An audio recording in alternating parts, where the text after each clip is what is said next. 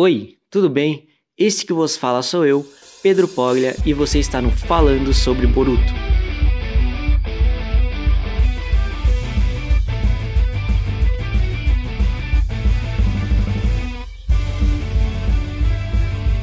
Acabei de ver o episódio 4, rapaziada, e vou dizer uma coisa.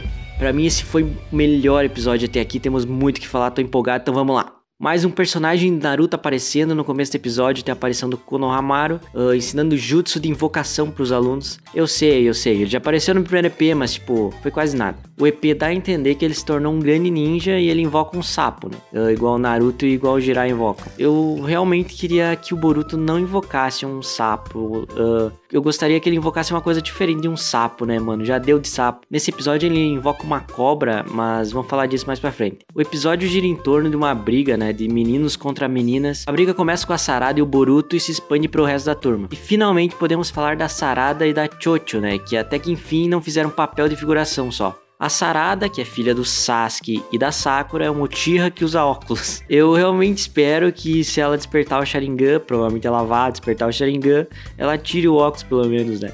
E tem a Chocho do clã Kimichi, que a julgar pelos salgadinhos é filha do Choji, né? E a mãe não faço ideia de quem seja, mas provavelmente a mãe é da mesma cor de pele que a dela do Choji ela não puxou essa cor não. E por falar neles, né, onde anda Sasuke, Sakura, Choji, Kiba, próprio Gara, Kakashi, Rock Lee e tantos outros, já tá na hora de aparecerem, né? Episódio 4 e nada, rapaz. Enfim, o Shino tem uma ideia de fazer o desafio de meninos contra meninas e ganhar quem pegar a bandeira. O Metal Lee, mais uma vez, é o melhor alívio cômico do episódio. Todas as cenas que ele participa são muito engraçadas, cara. A da Shuriken da Sarada, muito boa, cara. Aí quando boa parte dos figurantes sai de cena, aquela sombra ataca novamente. Dessa vez não era um personagem específico, é na cobra que o Boruto invoca. Quando o Hamaru chega com seu Rasengan e derrota ela, contudo ela quase mata a Chocho, mas o Boruto salva ela e os meninos acabam perdendo o game, né? Porque a representante pegou a bandeira. Eu vou falar um pouco mais da representante quando eu souber o nome dela e quando ela tiver alguma relevância pro anime, se tiver, né?